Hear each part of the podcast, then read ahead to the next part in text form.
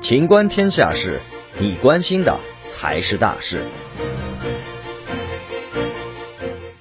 中国上半年 GDP 为五十三点二万亿元，同比增长百分之十二点七。上半年，面对复杂多变的国内外环境，在以习近平同志为核心的党中央坚强领导下，各地区各部门认真贯彻落实党中央、国务院决策部署，持续巩固拓展疫情防控和经济社会发展成果，精准实施宏观政策，我国经济持续稳定恢复，生产需求继续回升，就业物价总体稳定，新动能快速成长。质量效益稳步提高，市场主体预期向好，主要宏观指标处于合理区间，经济发展呈现稳中加固、稳中向好态势。初步核算，上半年国内生产总值五十三万两千一百六十七亿元，按可比价格计算，同比增长百分之十二点七，比一季度回落五点六个百分点，两年平均增长百分之五点三，两年平均增速比一季度加快零点三个百分点。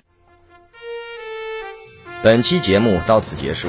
欢迎继续收听《秦观天下事》。